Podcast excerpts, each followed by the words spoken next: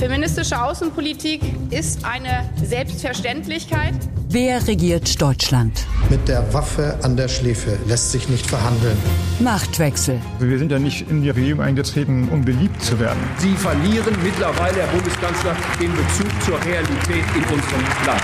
Machtwechsel. Mit Dagmar Rosenfeld und Robin Alexander. Das gibt's im Leben nur einmal, bis mein großer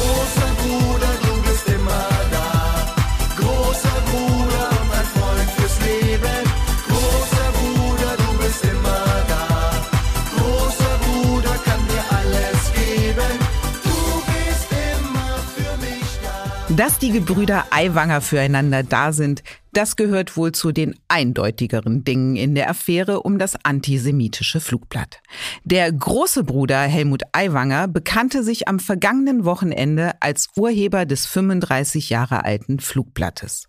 Und vor 35 Jahren verriet der kleine Bruder Hubert Aiwanger, in dessen Schultasche das Flugblatt damals gefunden wurde, vor dem Disziplinarausschuss der Schule seinen Bruder nicht als Verfasser, weil, so Hubert Aiwanger, es weder damals noch heute seine Art sei, andere Menschen zu verpfeifen. Soweit die Erzählung der Gebrüder Aiwanger. Die aber genügt dem Ministerpräsidenten und Koalitionspartner Markus Söder nicht. 25 Fragen habe die CSU an Hubert Aiwanger, die dieser nun zeitnah schriftlich beantworten soll. Was bedeuten die Geschehnisse aus Aiwangers Vergangenheit für den gegenwärtigen Wahlkampf und die Zukunft der Freien Wähler, vor allem aber auch für die Zukunft von Markus Söder? Darum geht es in dieser Folge von Machtwechsel. Außerdem sprechen Robin und ich über die Linksfraktion, die unter die Wagenknechtschen Räder zu kommen droht und über die Grünen, die bei der Frage der sicheren Herkunftsländer ihre Wagenburg verlassen haben. Zumindest zum Teil. Und bevor es jetzt losgeht, liebe Hörerinnen und Hörer, haben Sie Fragen zu dem, was am Kabinettstisch oder in den Hinterzimmern der Parteien vorgeht, zu politischen Entscheidungen oder politischen Prozederen, dann schreiben Sie an machtwechsel.welt.de. Wir freuen uns. Wir haben heute Hubert Aiwanger gehört. Wir haben ihn befragt. Die heutigen Aussagen reichen aber nicht aus definitiv nicht aus für eine abschließende Bewertung und Klärung.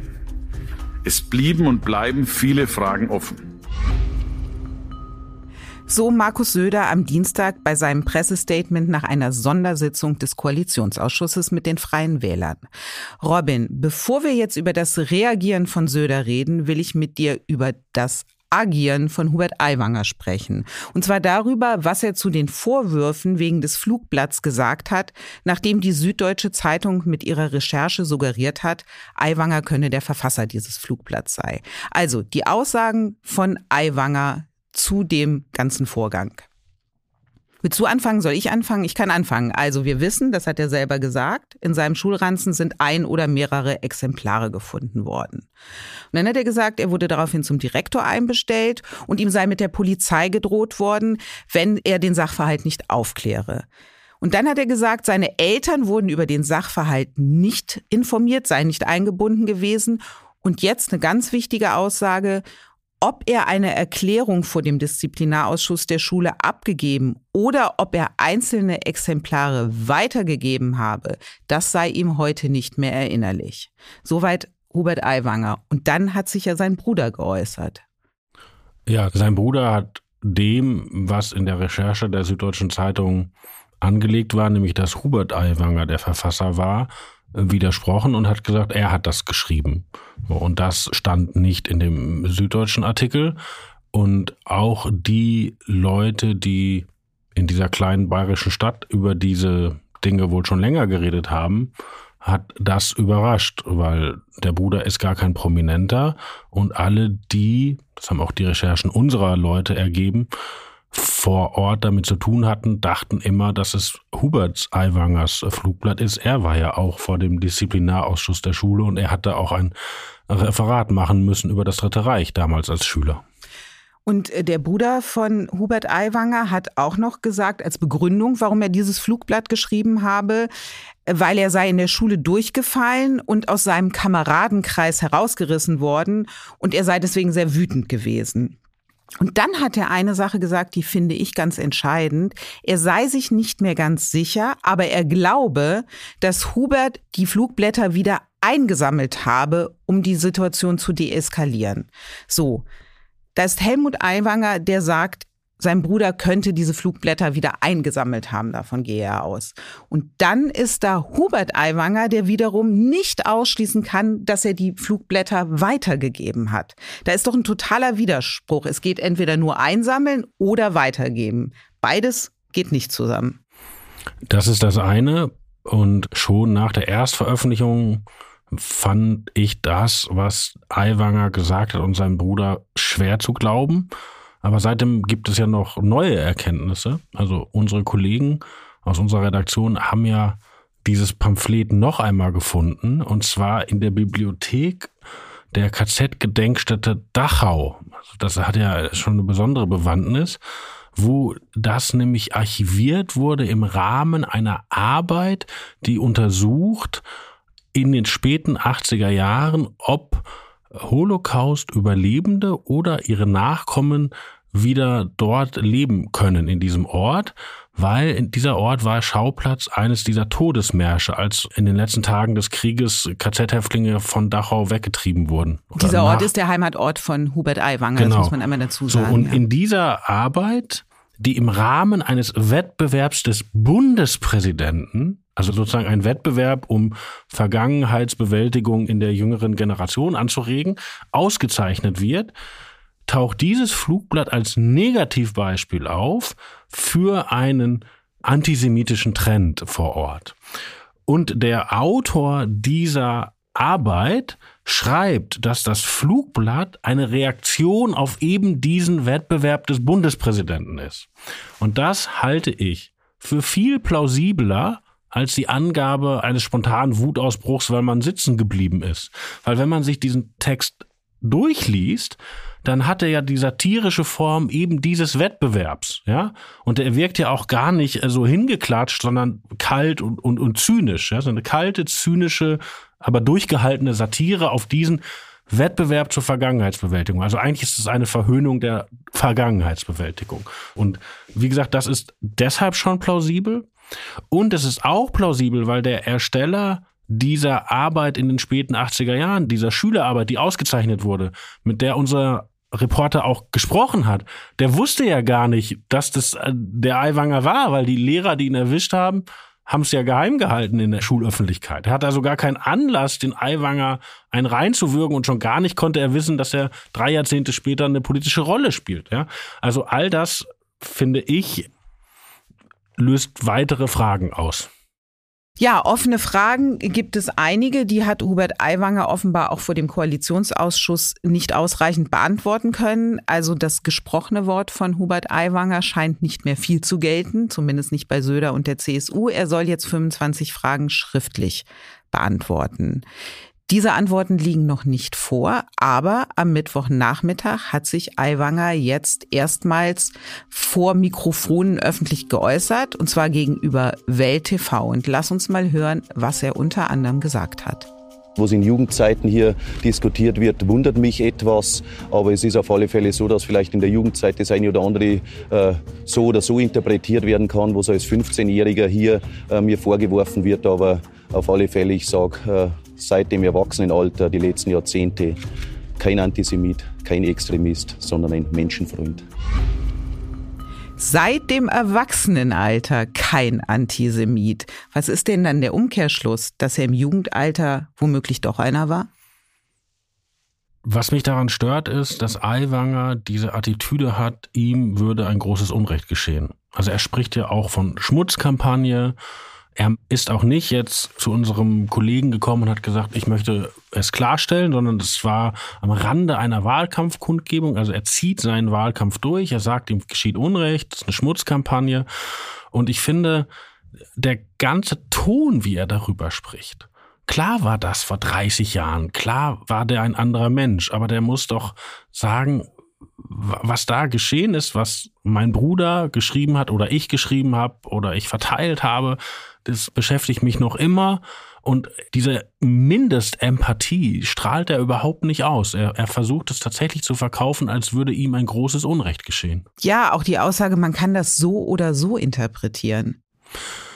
Ich weiß nicht, ob er das Flugblatt meinte, das kann man eigentlich nicht so oder so interpretieren, oder ob er meinte, mittlerweile gibt es ja auch Leute aus der Zeit damals, die sagen, dass er Hitlergruß gezeigt hat. Es gibt jemanden, der sagt, dass er bei einer Fahrt zu einer KZ-Gedenkstätte sehr seltsam gesprochen hätte, so. Und es wäre eigentlich angesagt, dass er sagt, wie war er als Jugendlicher drauf?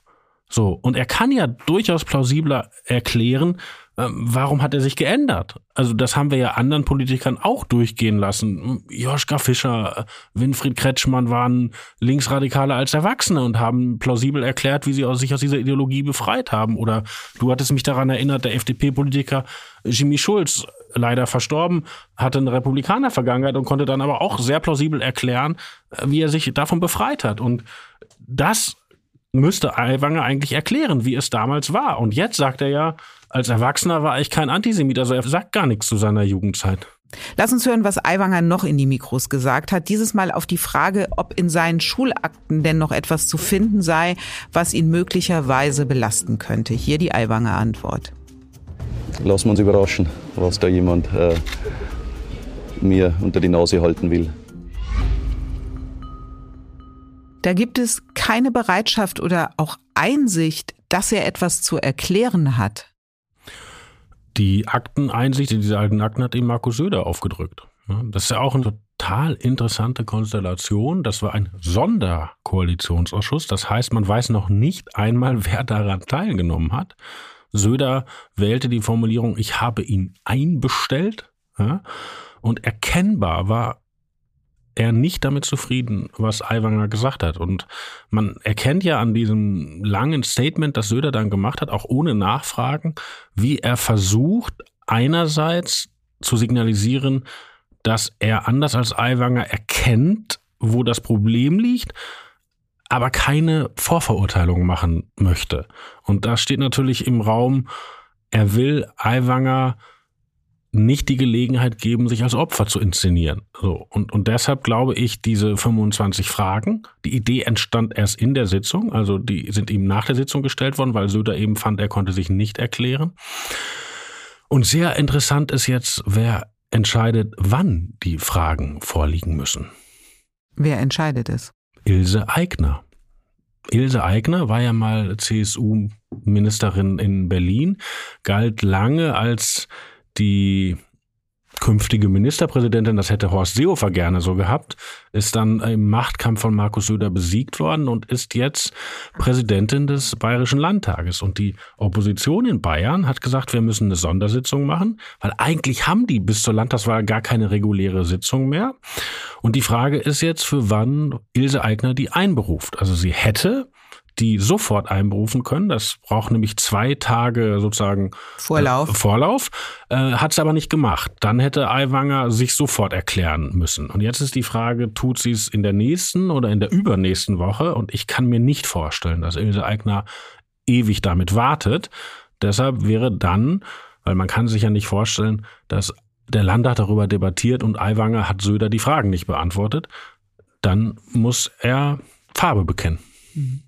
Bevor wir auf die Folgen für die Koalition von Söder und auch für Söders Wahlkampf und sein Amt als Ministerpräsidenten über Aiwanger sprechen, nochmal zurück. Für den Fall, dass Aiwanger mehr mit dem Flugblatt zu tun hat, als wir es im Moment wissen und die Beantwortung dieser 25 Fragen da noch was zutage fördern könnte. Die Tatsache, dass er früher im Jugendalter gefehlt hat, diese Tatsache an sich ist ja kein Grund dafür, dass er nicht heute ein politisches Amt und politische Verantwortung tragen kann. Die Frage ist, wie geht er damit um? Wie positioniert er sich? Wie erklärt er, dass das nicht mehr seine Gesinnung ist, dass er sich davon völlig distanziert. Das ist das eine. Das andere ist aber doch auch, wenn jetzt rauskommt, dass er Dinge gesagt hat, die nicht so ganz stimmen oder die nach wie vor widersprüchlich bleiben, dann ist doch das Nichtsagen der Wahrheit ein Rücktrittsgrund. ein Rücktrittsgrund oder ein Grund für Markus Söder, ihn zu feuern. Das steht ja auch noch im Raum, weil bisher scheint ja Aiwanger durchziehen zu wollen. Und Markus Söder hat in seiner Ansprache einen Satz gesagt, auf dem es ihm, glaube ich, besonders ankam. Jetzt mal schauen, ich habe noch einen Satz von Söder aus seinem Pressestatement, ob es dieser Satz ist, den du meinst. Koalitionen hängen übrigens auch nicht an einer einzigen Person. Dies geht mit oder ohne eine Person im Staatsamt ganz genauso. Ja, genau den Satz meinte ich. Also das ist ein, ein Wink mit dem Zaunpfahl an die Freien Wähler. Ja, nun ist das ja so eine ganz interessante Formation. Die Freien Wähler waren ja lange gar keine Partei, die gab es nur lokal. Und es war auch gar nicht klar, dass sie unbedingt rechts von der CSU standen. Das war vielmehr so, wer bürgerlich tickte, aber vom lokalen CSU-Filz, den es ja reichlich gibt in Bayern, angewidert war, oder wer eigentlich ein CSUler war, aber nicht nominiert wurde, der ließ sich halt als freier Wähler aufstellen. Und in den letzten Jahren unter Aiwanger sind die dann zur Partei geworden, sogar ja mit bundespolitischem Anspruch. Also Hubert Aiwanger ist Landes- und Bundesvorsitzender in Personalunion. Aber da gibt's ja Landräte, da gibt's Bürgermeister, da gibt's noch andere Minister, also da gibt's noch ein paar mehr. So, und die Frage wäre, ob die ganze Truppe sich halt in so eine Hubert Aiwanger Opfergeschichte verstricken lassen will oder nicht. Muss man aber auch sagen, das Gesicht der Freien Wähler ist Hubert Aiwanger. Wenn man es ganz zugespitzt formuliert, dann sind die Freien Wähler Hubert Aiwanger ehrlicherweise, was die öffentliche Wahrnehmung angeht.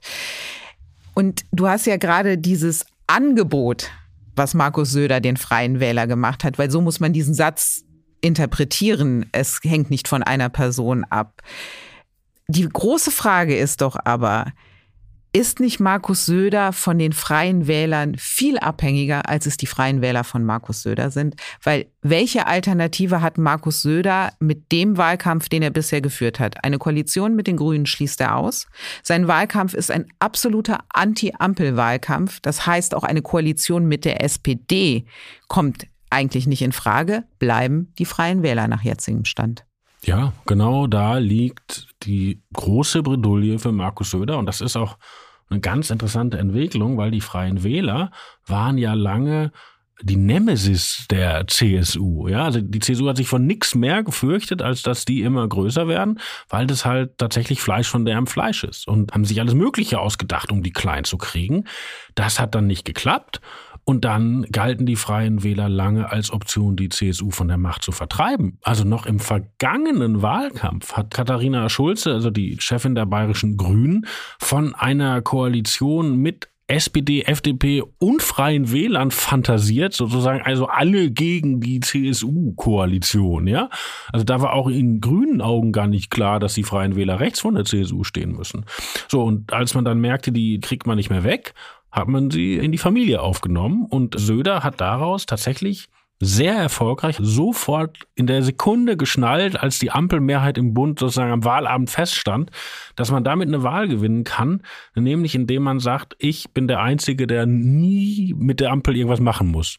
Und das stimmt ja. Es ist die einzige Landesregierung, an der keine Ampelpartei beteiligt ist. Das heißt, er kann im Bundesrat immer mannhaft Nein sagen und er kann dieses Bild aufbauen des bürgerlichen Südens äh, gegen den äh, ampelnden Norden und im Süden wäre alles schöner, besser und überhaupt. So, und das hat ihn ja relativ weit gebracht. Und jetzt sitzt er genau in der Falle, die du sagst, weil wenn die Freien Wähler nicht mitmachen mehr, wenn sich Aiwangers entledigen muss und Aiwanger nimmt die Freien Wähler mit, dann hat er die Grünen als Möglichkeit oder die SPD. Oder vielleicht, es gibt so Leute in der CSU, die ein bisschen darauf hoffen, kommen dann Leute doch noch auf die Idee, die bayerische FDP zu wählen, die unter der 5%-Hürde krebst. Aber wenn man keinen Bock auf die CSU hat und den Umgang von Aiwanger mit der Affäre nicht richtig findet, vielleicht hebt es die über 5,1, dann hätte aber auch Söder wieder eine Ampelpartei im Boot.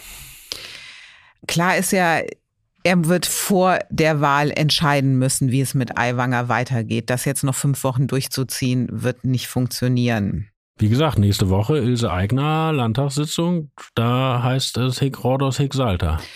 Das Prozedere sollte Aiwanger nicht ausreichend beantworten können, was an offenen Fragen da ist, oder sollte sich herausstellen, dass es weitere Unstimmigkeiten gibt.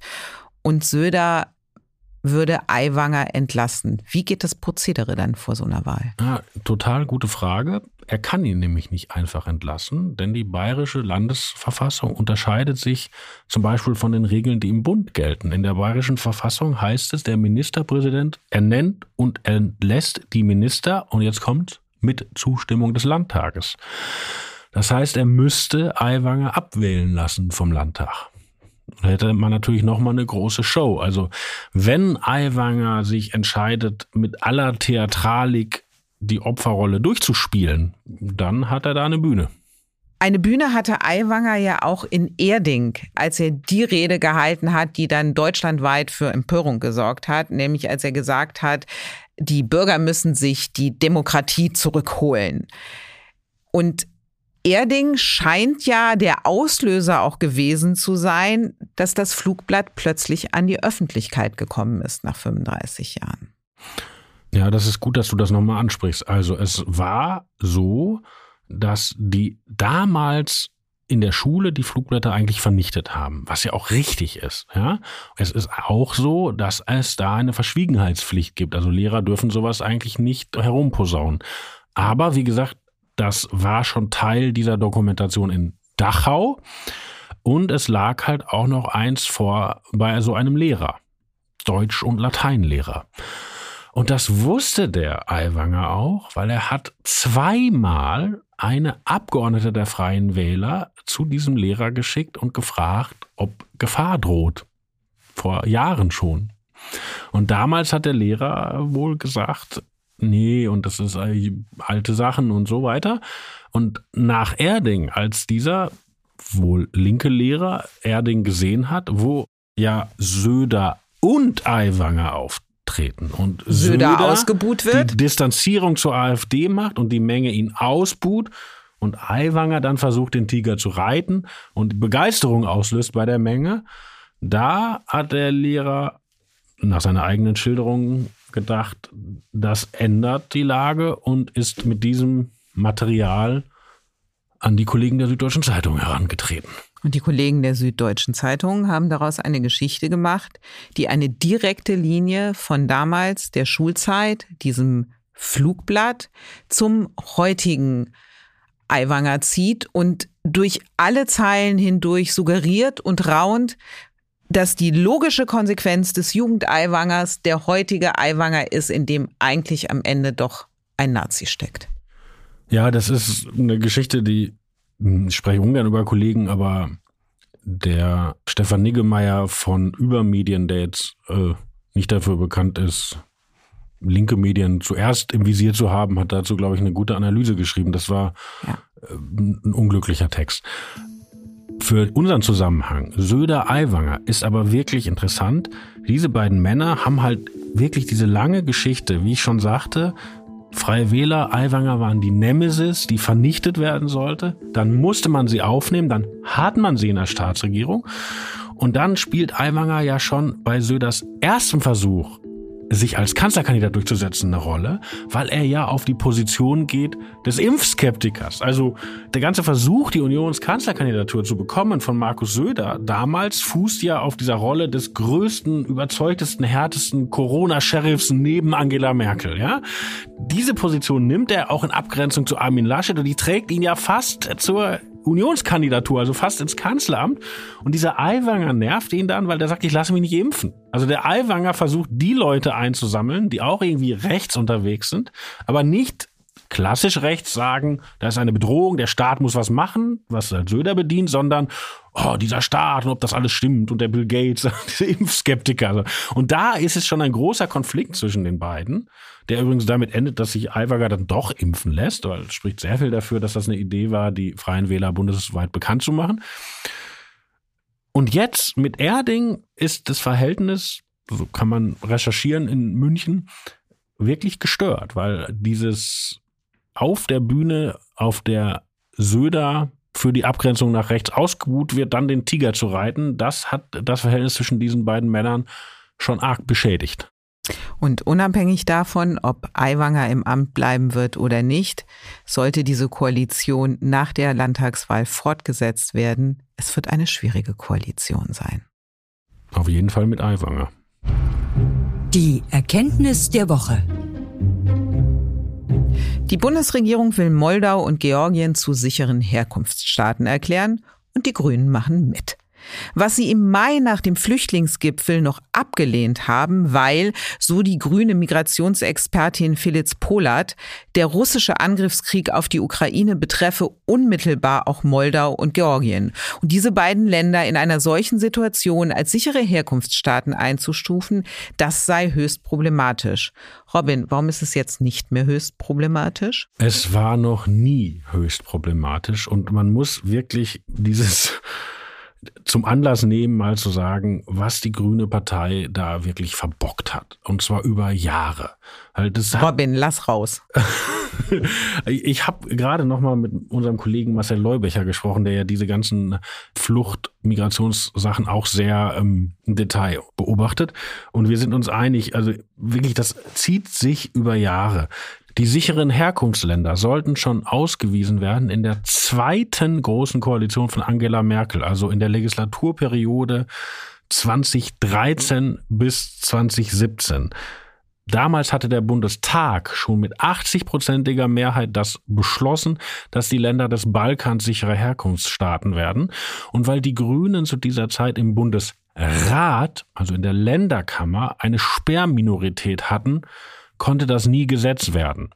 Es ist im Bundesrat nämlich so, wenn sich eine Koalition nicht einig ist, enthält die sich und Enthaltungen werden dort als Nein-Stimmen gewertet. Und damals gab es bis zu zehn grüne Regierungsbeteiligungen, also bis zu zehn garantierte haben Länder immer mit Nein gestimmt. Und wenn Sie sich jetzt fragen, warum erzählt er diese kleinteilige Sache?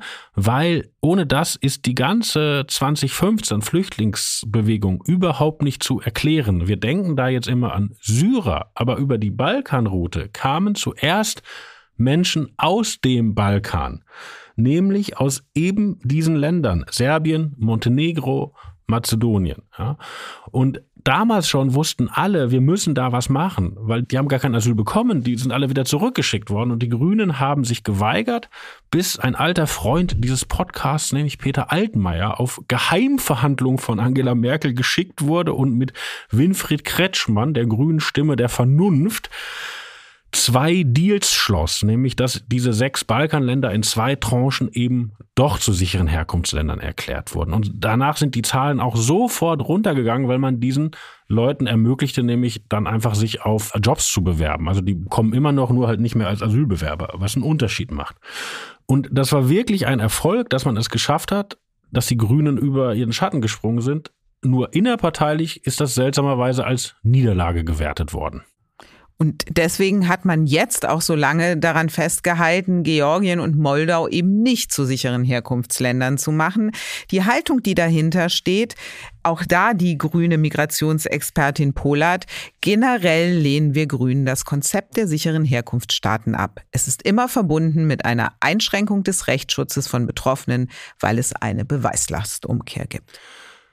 Es geht eigentlich nur darum, dass Menschen aus Ländern, die eine wahnsinnig geringe Anerkennungsquote haben. Also zum Beispiel bei Georgien liegt die bei 0,4 Prozent. Ja, 2022 wurde nur einer von 1000 schutzsuchenden Georgiern ja. Aber es ist gar nicht so, dass die die bekommen zum Beispiel dieses Interview, was alle Flüchtlinge bekommen, also die, dass sie einem Beamten ihre Gründe darlegen, das bekommen die auch. Das Einzige, was ist, dass das Verfahren schneller ist und dass sie in Erstaufnahmeeinrichtungen bleiben und nicht an die Kommunen verteilt werden. Und wirklich, man, man muss die Grünen zausen, weil auch die 2017 bis 2021 GroKo haben die Grünen wieder blockiert. Also auch da gab es im Parlament eine Mehrheit, für Georgien und Moldau und übrigens noch Staaten im Maghreb, wo es jetzt wieder nicht so gut aussieht. Und die Grünen haben das blockiert.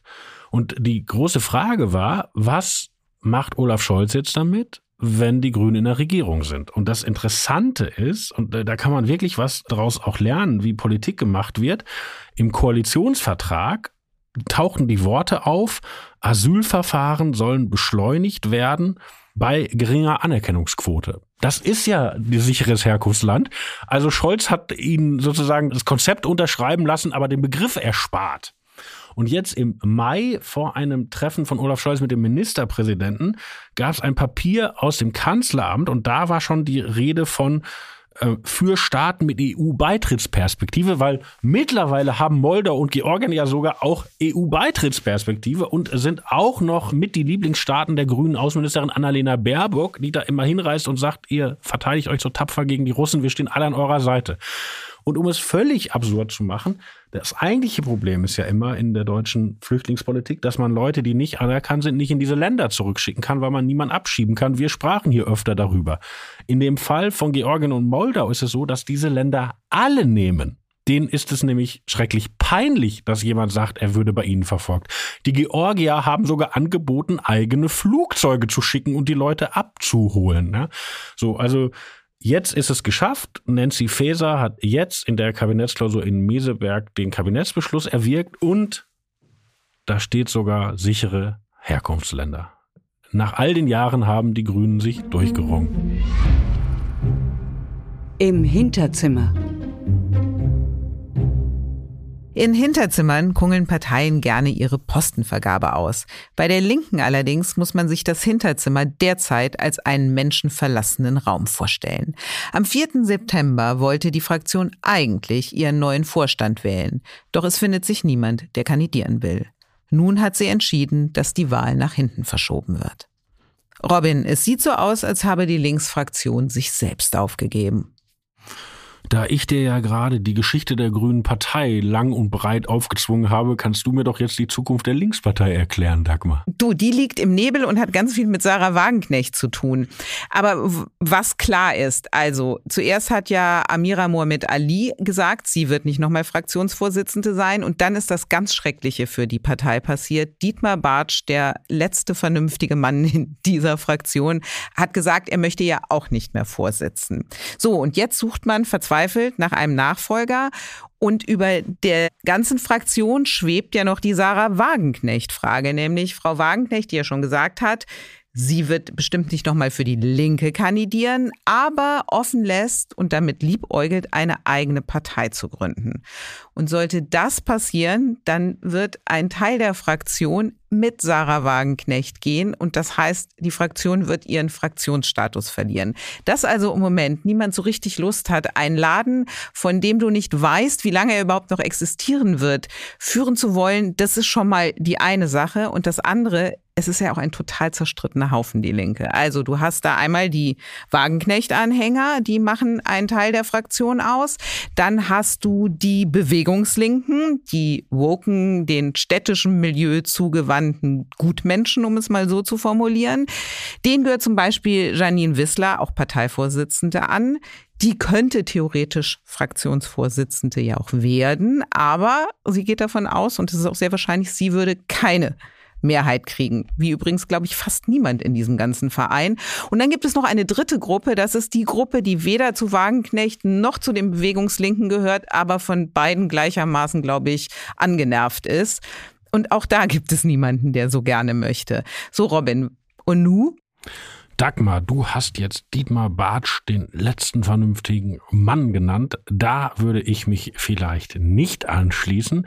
Aber er ist ja schon gefühlte 103 Jahre in Führungspositionen der SED, PDS, Linkspartei, whatever. Und muss das jetzt noch weitermachen, weil wenn es keinen neuen Fraktionsvorstand gibt, muss der alte im Amt bleiben. Also spricht viel dafür, Dietmar Bartsch macht beim deutschen Sozialismus das Licht aus. So sehe ich das auch. Wer sagt's jetzt Dietmar Bartsch? Und Robin, hier geht heute das Licht aus, aber nächste Woche knipsen wir es wieder an und dann wirst du wie immer strahlen, mein lieber Robin.